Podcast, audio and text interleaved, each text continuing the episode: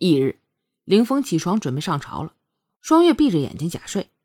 凌峰在准备出去的时候说道：“如果你想出去的话，和王府的侍卫总管楚谦说一声，让他派人保护你。”凌峰说完便离开了。双月睁开眼睛，知道自己又一个目的达成了。双月又来到王府中那个防守薄弱的小院。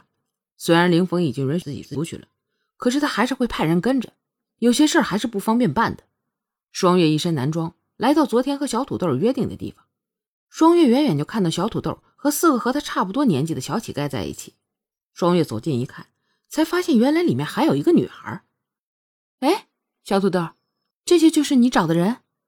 双月看着小土豆说道：“是的，美女贵人。”小土豆很恭敬的说道。双月仔细将四个人打量一下，说道：“那，给我做个自我介绍吧。”我我叫大柱。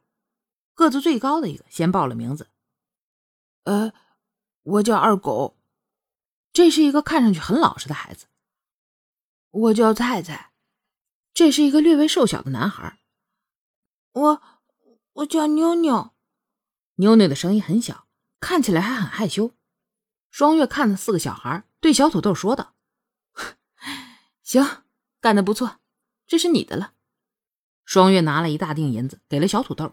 接着又拿出一个布包，说道：“我呢，还有件事要你帮忙。”小土豆知道要自己帮忙就是给自己机会，很开心的说道：“美女贵人，有事你尽管吩咐。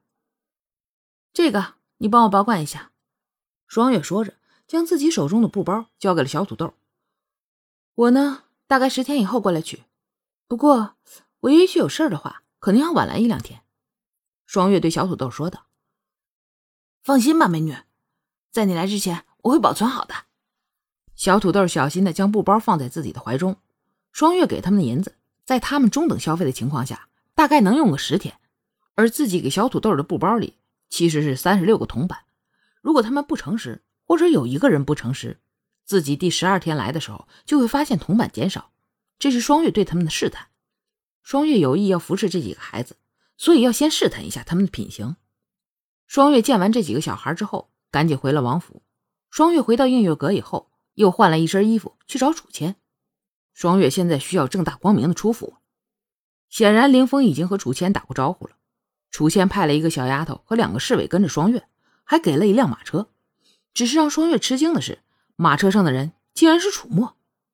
楚墨打发走两个侍卫和小丫头，独自带着双月出了王府。楚墨并没有问双月要去哪。而是自顾自的驾着马车狂奔。双月坐在疾驰的马车里，知道楚墨此时一定很多疑问，很多不满。终于，马车停了下来，周围很安静了，听声就可以知道这是一个很僻静的地方。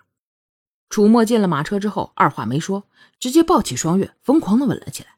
双月想要挣脱楚墨，却发现楚墨力气大的惊人。双月被楚墨按在马车的边上，因为闪躲，反而躺了下去，也就被楚墨压在了身下。楚墨吻着双月，使得双月根本没有说话的机会。当然，双月这会儿也不太想拒绝楚墨，毕竟双月对楚墨还是很有好感。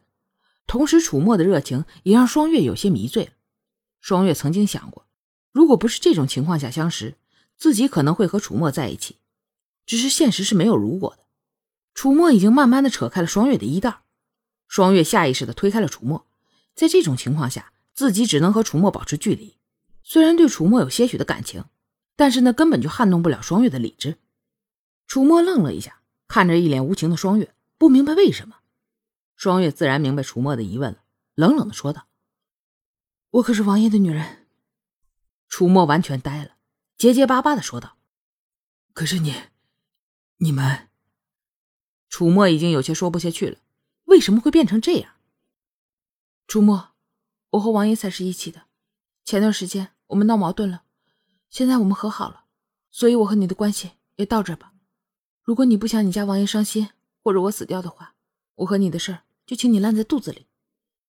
双月冷静的说着这些对大家都好的话，因为他心里太明白了，如果再和楚墨这样，早晚有一天他会害了楚墨。只是他过于冷静的话，好像一座冰山呢。他现在都有点鄙视自己，自己真的好无情啊。但是他能有什么办法呢？就像对程程一样，如果他不想他们出事那只能远离。